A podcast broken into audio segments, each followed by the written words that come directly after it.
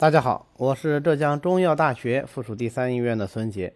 今天呢，我们继续来学习中医基础理论。今天我们要讲六腑里的小肠。小肠呢，应该说是一个非常简单的器官啊。它位置上来说是上接于胃，下接大肠，所以它在上呢以幽门为上口，在下以南门为下口。小肠的功能主要是有两个，第一个呢是主受肾化物，在《素问·临南密典论》里面的啊，这个五脏十二官呐，就说小肠者受肾之官，化物出炼，指的就是小肠有受肾化物的功能。第二个功能呢是泌别清浊，主受肾化物是什么意思呢？受就是接受，神就是装啊，所以受肾化物的意思呢就是装水谷的意思。那受哪的水谷呢？受由胃而来的水谷。小肠从位置上来说，它是与胃之下口相连的。胃啊为水谷之海，所以我们吃进去东西，首先都是到胃。胃接受了水谷以后，经过它的受纳腐熟功能，就通过幽门传到小肠。所以小肠首先是有受胃之水谷的功能。那么它在接受了胃的水谷之后呢，还能够把水谷化为精微。也就是说，小肠还有化物的功能。那一方面，清浊由此而分，精微的那部分啊，经过小肠或者上属于脾，或者是向前即米别支，注于膀胱。那么糟粕的那部分啊，浊的那部分，就通过小肠的化物功能，把它向下传到大肠，最后由大肠而出。这个呢，就是小肠的受盛化物的功能。那假如说，小肠的这个受肾化物的功能异常了，会不会出现什么情况呢？啊，首先第一个，小肠首先就失于受肾，那它不能受肾，不能够再接受由胃而来的经过了腐熟的水谷，那这样的话就导致胃气不能合降，对吧？胃里面东西降不下去吗？就出现了腹胀啊、腹痛啊等等这样的一些症状。第二个，虽然说小肠能够受肾。但是失于化物啊，不能够密别清浊，不能够化精为传糟粕，那么清浊在此就不能够分开，清浊俱下于大肠，对吧？清的浊的一起都跑到大肠去了，最后就变成两种情况，一个就是顽固不化的孙泄，那在另外一种情况下呢，因为清的这部分水液它也从大肠而出了嘛，对，那就可能会导致泄泻，甚至是水泻。那在这里啊，我们可以看到小肠主化物啊，它本身就有分别清浊的功能，这个啊就是它的第二大功能，泌别清浊的基础。泌就是分泌，选择例子；别呢就是区别。泌别清浊就是把清的和浊的分开，各走各路。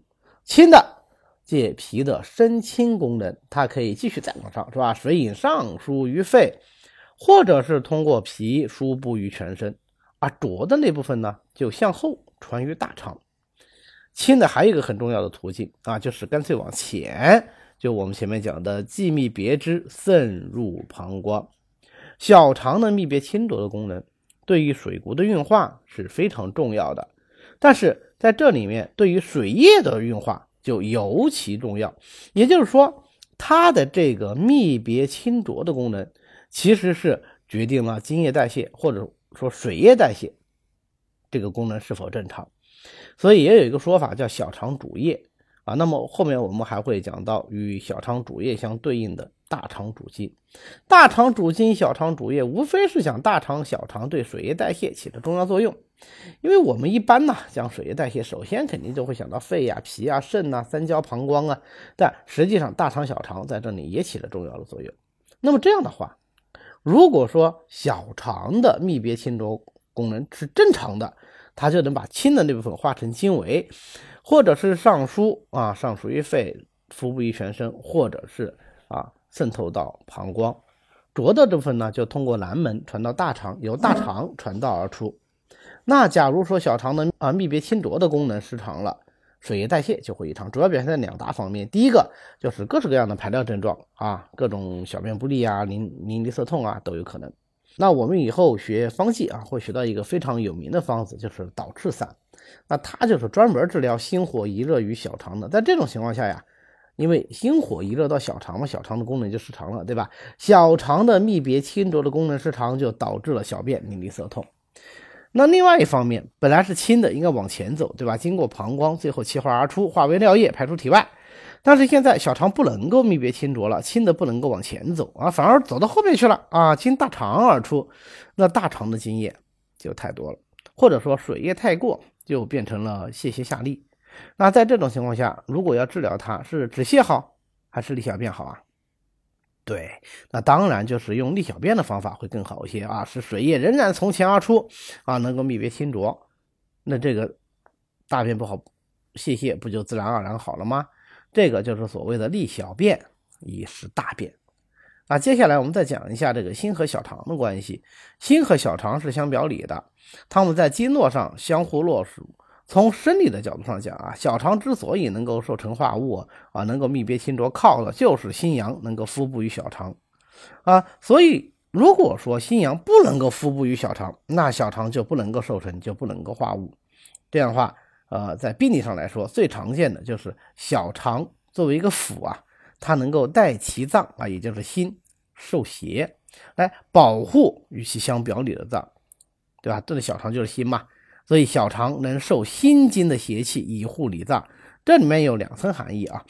第一层含义就是说，如果说有邪气要入侵心经，可能它会先侵犯到小肠，小肠来代心受邪。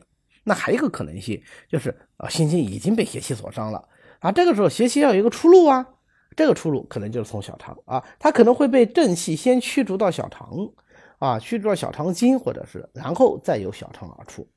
那既然我们知道了这个规律，假设现在心经有热，那应该怎么治疗？